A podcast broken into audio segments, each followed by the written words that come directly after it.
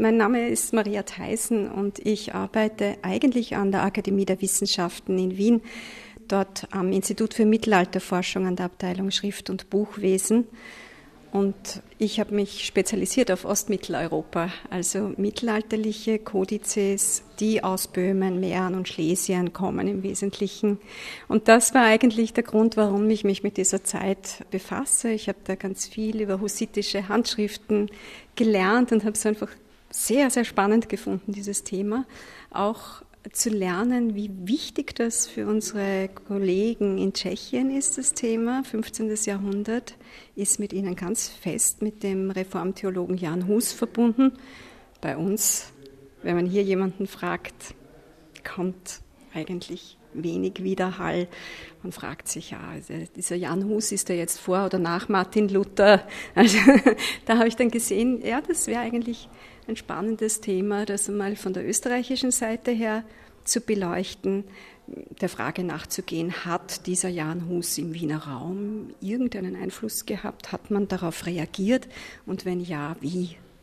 Das war eigentlich der Ausgangspunkt für diese Ausstellung. Macht Maria Theisen, die Kuratorin der Jahresausstellung im Stiftkloster Neuburg, neugierig. Die Ausstellung Gotteskrieg in der Sala Terena widmet sich dem Kampf um den rechten Glauben rund um Wien im 15. Jahrhundert. Geläufiger bekannt als Hussitenkriege. Die Ausstellung stellt die Schwächung der Kirche durch Papst und Gegenpapst, die fiebrige Suche nach Lösungen und die Legitimierung von Kriegen im Namen Gottes in den Vordergrund. Es ist ja schon ein Faszinosum, dass genau in der zweiten Hälfte des 14. Jahrhunderts in ganz Europa Reformer auf die Bühne treten und Veränderungen verlangen. Und da darf man sich natürlich fragen, warum das genau dann so ist. Und dafür gibt es mehrere Gründe. Wahrscheinlich liegt einer darin, dass die ganze europäische Gesellschaft stark geschwächt war von der Pest und immer wiederkehrenden Pestwellen von Missernten, die auf einem Klimawandel beruht haben, den man heute als kleine Eiszeit bezeichnet.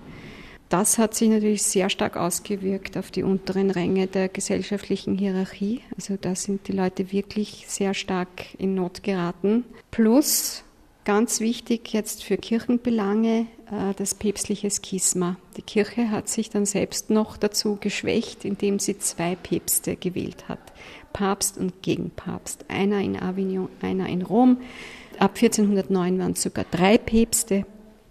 Und das war ein großes Problem, nicht nur für die Kirche selbst natürlich, die sich damit ein Autoritätsproblem geschaffen hat, sondern auch für den gesamten europäischen Adel, der ja für diesen oder für den anderen dann Partei ergriffen hat. Das hat also äh, große politische Konsequenzen und eine große Verunsicherung in dem gesamten Gefüge, das ja auf einer Zusammenarbeit zwischen weltlichen und kirchlicher Hierarchie basiert hat. Und daher kommen dann eben diese Wünsche nach Reform. Und zwar vor allem natürlich von denen, die auf der unteren Leiter der Hierarchie sitzen, auf der unteren Sprosse, während die, die oben sitzen, das als Angriff auf ihre persönliche Machtsphäre empfunden haben und versucht haben, das etablierte System zu bewahren. Es geht um das Ringen um Macht und Einfluss, weltanschauliche Extrempositionen in Krisenzeiten, Ohnmacht und Existenzangst durch Naturkatastrophen und zerfallende Ordnungen durchziehen die Geschichte bis heute wie ein rotes Band. Und natürlich haben wir gerade im Stiftkloster Neuburg sehr, sehr viel gefunden zu dieser Zeit, was wir jetzt eben auch erstmals zeigen können. Viele Neufunde, sehr interessante Sachen. Das liegt daran, dass die Chorherren ja ein Priesterorden sind. Das heißt, es sind studierte Theologen, die an der Universität Wien unterrichtet und gelernt haben und die einfach immer vorne mit dabei waren, am Puls der Zeit. Und daher spiegelt sich das auch in ihren Schriften wider, die heute noch in der Bibliothek zur Verfügung stehen. Und da sieht man einfach, wie die Diskussionen waren und wie sie reagiert haben auf diese neue Lehre, die da aus Prag hereingekommen ist. Ein Mitstreiter von Jan Hus, der Hieronymus von Prag, der ist nach Wien gekommen 1410 und hat versucht, hier Werbung zu machen für die neue hussitische Lehre. Und die Wiener Theologieprofessoren haben das also als sehr gefährlich empfunden und haben ihn als Ketzer bezeichnet und angezeigt. Daraufhin ist er untergetaucht, er ist schnell genug nach Mähren geflüchtet, aber sie haben einen anderen Bürger inhaftiert stattdessen und quasi einen Schauprozess abgezogen und haben schon im Jahr 1411 den ersten Hus-Anhänger vor dem Stephansdom verbrannt. Wenn man weiß, dass Jan Hus selbst erst 1415 verbrannt wurde, war Wien irgendwie wirklich vorne mit dabei. Das ist natürlich wenig rühmlich. Jan Hus stammt aus dem südlichen Böhmen und besucht die Uni von Prag. 1400 wird er zum Priester geweiht. Später wird er Beichtvater der böhmischen Königin sowie Dekan der Theologischen Fakultät von Prag. Hus entschließt sich, in tschechischer Sprache zu predigen und übersetzt die Evangelien in die tschechische Schriftsprache. Jan Hus hat in den 1390er Jahren in Prag Theologie studiert und dort ist er konfrontiert worden mit Texten eines Oxforder Theologieprofessors namens John Wycliffe. John Wycliffe war etwas älter als er, er war damals schon verstorben, er ist 1384 gestorben gewesen. Und der hat schon damit begonnen, die Kirche als Institution, so wie sie damals war, in Frage zu stellen. Er plädierte für eine Kirche ohne Papst. Er plädierte für eine Emanzipation der Gläubigen von der Kirche, von der Sakramentenspende. Er setzte sich dafür ein, dass jeder einzelne Gläubige die Heilige Schrift lesen kann, das heißt für die Volkssprachlichkeit der Bibel. Und das wurde damals noch als heretisch betrachtet. Ist auch verständlich, weil wenn jeder Laie die Bibel, das heilige Wort Gottes selbst irgendwie interpretieren darf, öffnet das natürlich Tür und Tor für Fehlinterpretationen. Also die Institution Kirche hat versucht, das hintanzuhalten und zu unterdrücken, hat immer wieder Verbote ausgegeben zur Verbreitung volkssprachlicher Bibeln. Also Laien sollten nicht die Bibel lesen. Das sollte durch Priester, durch geschultes Personal sozusagen vermittelt werden. Und Jan Hus hat diese Traktate in Prag gelesen, hat sie aufgesogen förmlich und hat sie weiterentwickelt und hat daraus dann eben diese böhmische Variante der Reformbestrebungen gebildet. Das war aber noch eine rein theologisch-intellektuelle Diskussion. Da ging es nicht um kriegerische Auseinandersetzung, sondern wirklich um das Bestreben, die Kirche wieder zurückzuführen zu den Wurzeln, zur Urkirche Christi, wie man sie im Neuen Testament lesen kann.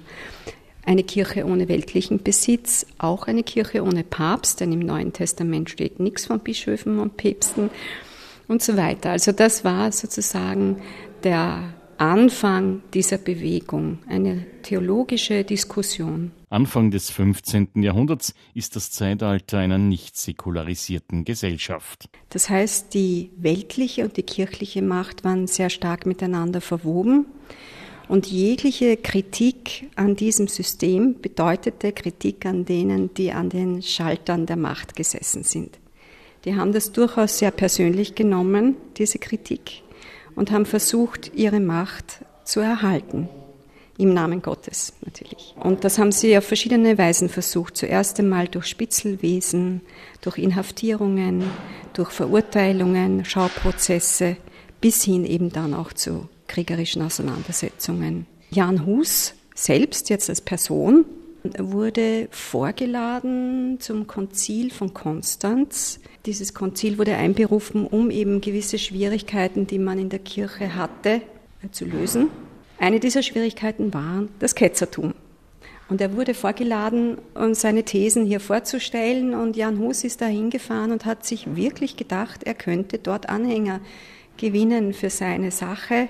Also er hat gemeint, steht ja in der Bibel, seine Forderungen wären doch nicht so, dass sie jetzt äh, die ganze Kirche negieren würden, sondern er plädierte einfach für eine Reform. Und das wurde so nicht verstanden. Letzten Endes wurde er dann als Ketzer verurteilt und verbrannt. Was damit natürlich geschehen ist, man hat damit Hus zum Märtyrer gemacht und zu einer wesentlich stärkeren Figur, als sie vorher war. In der Folge kommt es zu Auseinandersetzungen und Schlachten in den Jahren 1419 bis 1436 ausgehend vom Gebiet des Königreichs Böhmen, den Hussitenkriegen. Nachdem der König Wenzel IV. verstorben war, haben die Tschechen dem Nachfolger die Gefolgschaft verweigert. Das war König Sigismund von Luxemburg, der hat sich nur in Nacht und Nebel in Prag krönen lassen können, musste sofort wieder abziehen. Also die Böhmen haben ihm die Gefolgschaft verweigert und haben ihm vier Punkte vorgelegt, die er akzeptieren sollte, um eben von ihnen dann auch gehuldigt zu werden. Diese vier Punkte hat er abgelehnt und daraufhin kam es dann zu den Kriegen. Die Ausstellung Gotteskrieger zeigt martialische Rüstungsgegenstände aus den Hussitenkriegen, erläutert Kuratorin Maria Theissen. Für die hussitische Kriegskunst ganz, ganz wesentlich war diese Technik der Wagenburgen, die wir hier sehen auf einem Faksimile einer Handschrift, die sich auf der Nationalbibliothek eigentlich befindet. Da sehen wir die Hussiten in so einer Wagenburg mit ganz modernen Waffen, nämlich Armbrust, bewehrt. Wir haben hier auch eine Reproduktion einer solchen Armbrust. Das Besondere daran war, dass die eine besondere Durchschlagskraft hatte. Also die konnte nicht mit der bloßen Hand aufgezogen werden, sondern dafür benötigte man so einen Gürtel, wo man dann diese Öse eingehängt hat und eben raufgezogen hatte, um den Pfeil einzusetzen. Und das hat eine Wahnsinnsdurchschlagskraft gehabt. Diese Technik hat man dann auch übernommen von den Hussiten. Und genauso auch die Pavesen, die Setztartschen.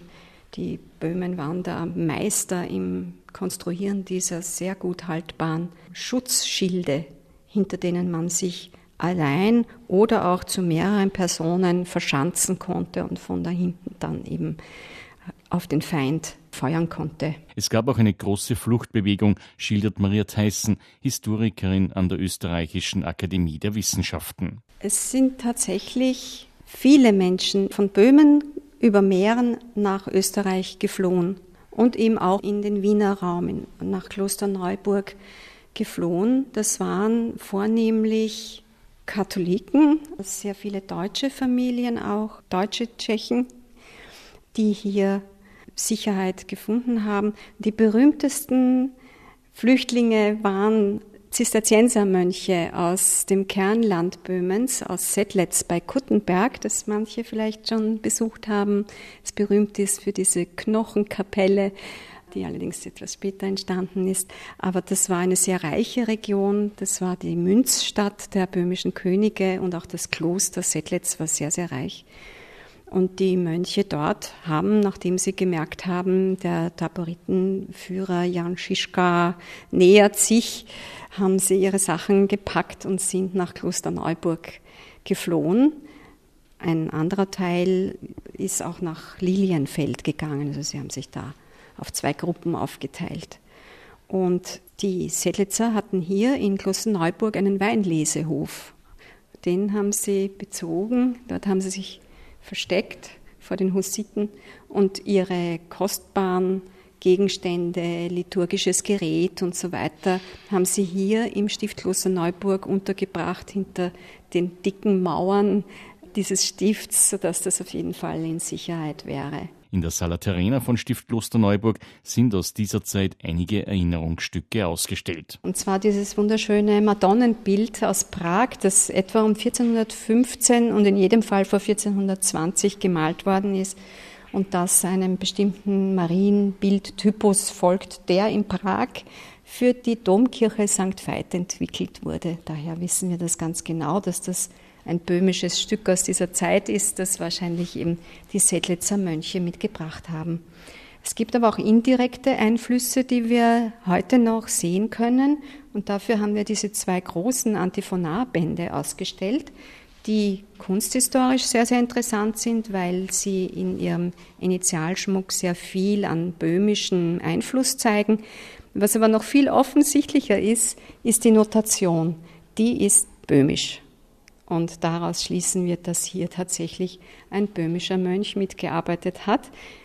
Die Rechnungsbücher des Stifts wiederum sagen uns, dass diese Bücher in der Zeit zwischen 1421 und 1424 entstanden sind. Das ist genau die Zeit, als die Sedlitzer hier waren. Politisch brachten die Hussitenkriege eine Stärkung des niederen böhmischen Adels und eine Schwächung des Königs in Böhmen. Die Hussitenkriege sind insofern für die Hussiten schlecht ausgegangen, weil es Kaiser Sigismund gelungen ist, die gemäßigten Hussiten auf seine Seite zu ziehen und mit ihm gemeinsam gegen die Radikalen anzutreten.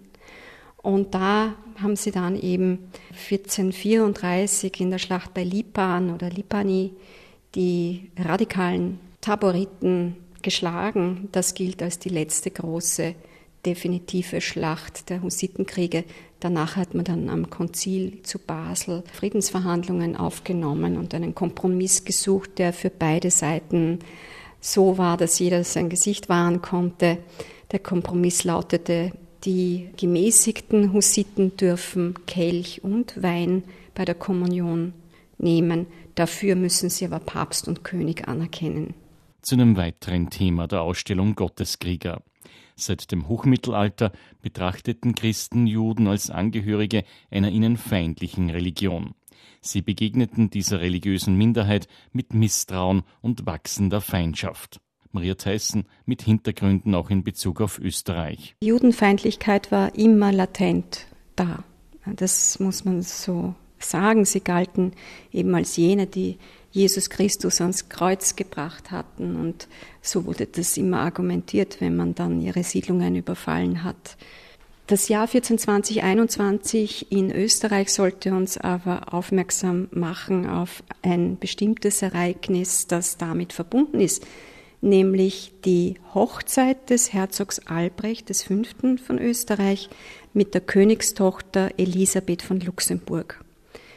Ihr Vater war König Sigismund von Luxemburg, der sich sein Töchterlein um teures Geld hat abkaufen lassen, er hat 100.000 Gulden Brautgeld bekommen für diese Tochter Elisabeth.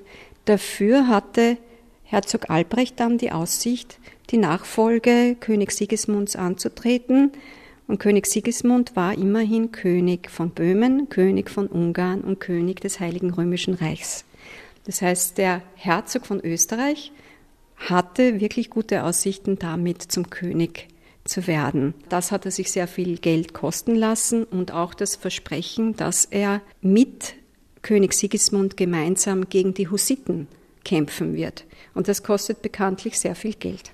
Die Hochzeit hat 1422 stattgefunden. Die Verhandlungen waren schon 1420, 21 im Vorfeld. Und nun haben wir genau in dieser Zeit dieses Judenpogrom, das dem Zweck diente, sich Geld zu beschaffen für seine Pläne, sowohl für das Brautgeld als auch für die Hussitenkriege. Und das ist ihm leider auch gelungen. Er hat die jüdischen Gemeinden überfallen lassen, unter dem Vorwand mit den Hussiten zu paktieren. Nachdem das aber schon sehr schnell erkannt wurde, dass dieser Vorwurf nicht Hand und nicht Fuß hat, hat man eine andere Strategie gewählt und hat gesagt, ja, sie haben Hostien geschändet. Und das war dann das Todesurteil. Das äh, war leider eine traditionelle Art und Weise, sich der Juden zu entledigen. Solche Vorfälle gab es öfter in der Geschichte und auch diesmal wieder. Bei der Wiener Gießerei setzte Herzog Albrecht V.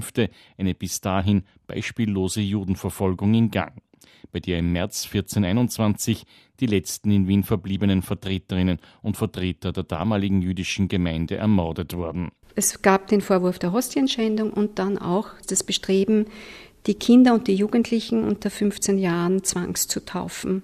Und da dürfte es dermaßen brutal hergegangen sein in Wien, dass sogar der Papst einen Brief aufgesetzt hat, Papst Martin V., und dem Ganzen Einhalt geboten hat. Wir haben aus dieser Zeit an Handschriften relativ wenig erhalten. Stift Göttweig hat uns hier eine sehr schöne masoretische Bibel geliehen, damit man sieht, wie das Ganze aussieht, wenn es nicht zerstört ist. Wir in Stift Kloster Neuburg haben nur mehr fragmentierte Werke, fragmentierte heilige Schriften der jüdischen Gemeinden, die dann als Falsverstärkung Vorsatzblätter in die christlichen Kodizes eingearbeitet wurden. Und es gibt dazu auch eine Parallele in der Architektur. Man hat den jüdischen Friedhof in Wien zum Beispiel verwendet als Steinbruch um damit die Hofburgkapelle neu zu bauen, um damit die Universität Wien neu zu bauen. Also wie der Sieg der Ecclesia über die Synagoge sozusagen in Stein, aber auch in Pergament. Die Einflüsse der Zeit machen natürlich vor Kloster Neuburg nicht Halt. Und so kommt es zu Reformen, schildert Maria Theissen, die Kuratorin der Ausstellung Gotteskrieger in der Sala Terena des Stifts. In Kloster Neuburg wurde schon 1418 ein neuer Propst eingesetzt, der die Reform durchführen sollte im Sinne einer wirtschaftlichen Reform, eines Ausbaus der Wissenschaften, einer Erweiterung der Bibliothek. Ähm, er selbst war ein begnadeter Mathematiker und Astronom und Kartograf, Probst Georg Müstinger, der dafür auch bekannt ist, dass er die erste verlässliche Karte Mitteleuropas gezeichnet hat, in der der Nullmeridian durch Klosterneuburg verlief. Und äh, Sie sehen hier ein paar wunderschön illuminierte Kodizes mit Goldauflagen von Künstlern, die wirklich die Crème de la Crème der damaligen Buchkunst waren und die sehr viel auch mit Herzog Albrecht V. zu tun hatten, die für ihn viel gemacht haben. Dieser Künstler hier wird auch Illuminator des Albrechtsgebetbuchs genannt oder Albrechtsminiator. Das zeigt schon diese Verbindungen zum Wiener Hof. Hier sehen wir Claudius Ptolemäus mit einem Astrolabe in der Hand, weil eben Georg Müstinger so ein bekannter Astronom war, hat er auch viele solche Handschriften gesammelt, die mit Astronomie zu tun hatten. Und das gehört aber alles zu dieser Erneuerung, zu dieser Reformation nach kirchlichem Verständnis eben. Man setzt auf die Wissenschaften und auf die auch eine moralische Erneuerung und auf eine bessere wirtschaftliche Führung. Gotteskrieger, die Ausstellung in der Sala Terena von Stift Kloster Neuburg über den Kampf um den rechten Glauben rund um Wien im 15. Jahrhundert ist bis 15. November täglich von 9 bis 18 Uhr zu sehen. Alle Informationen auch zu Führungen finden Sie im Internet unter www.stift-klosterneuburg.at. Wir machen noch einen akustischen Weg von der Sala Terena hinauf. Da kommt man zu einem Teil des Albrechtsaltars. Dieser Flügelaltar der für die Kirche am Hof geschaffen wurde, verweist auf die Entstehungszeit des Retabels unter der Herrschaft von König Albrecht II. am Hofe zu Wien sowie den heutigen Standort des Werkes Kloster Neuburg. Dazu noch einmal Maria Theissen, die Kuratorin der Ausstellung Gotteskrieger. Sie ist an der Österreichischen Akademie der Wissenschaften tätig und Expertin für das Wissen um das Mittelalter. Und in dieser Zeit, also kurz nach der Schlacht von Lipani, entstand dieser große Albrechtsaltar von dem wir hier nur einen Flügel sehen. Der Rest steht in der Sebastiani-Kapelle in Klosterneuburg. Aber ursprünglich war dieser Altar der Hauptaltar der Karmeliterkirche am Hof.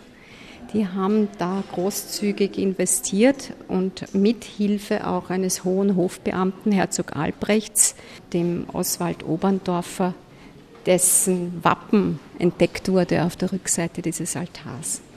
Nachdem dieser Altar fertiggestellt war, stirbt König Albrecht. Und zwar auf dem Rückzug von einer Türkenschlacht, äh, die in Ungarn stattgefunden hat. Er ist auch in Ungarn beerdigt worden.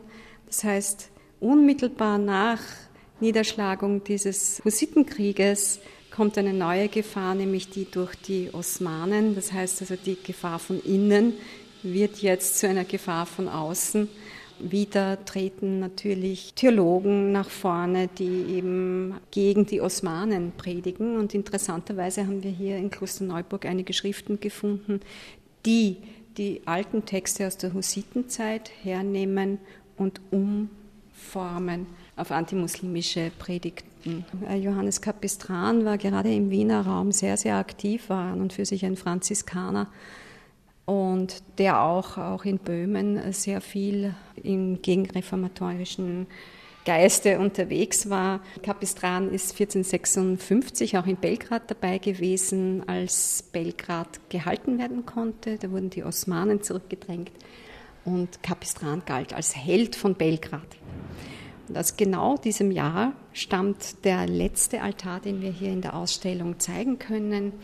Das ist der sogenannte Magdalenenaltar aus dem Jahr 1456 und der schon sehr schön zeigt, wie hier neue Feindbilder hereinkommen. Wir sehen hier eben die bösen Soldaten, das sind eigentlich Römer, die hier als Türken dargestellt werden mit Turban. Und damit kommen wir dann wieder in eine neue Zeit, die aber in dieser Ausstellung dann nicht mehr weiter erzählt wird. Das darf man sich dann selbst denken, wie es weitergeht.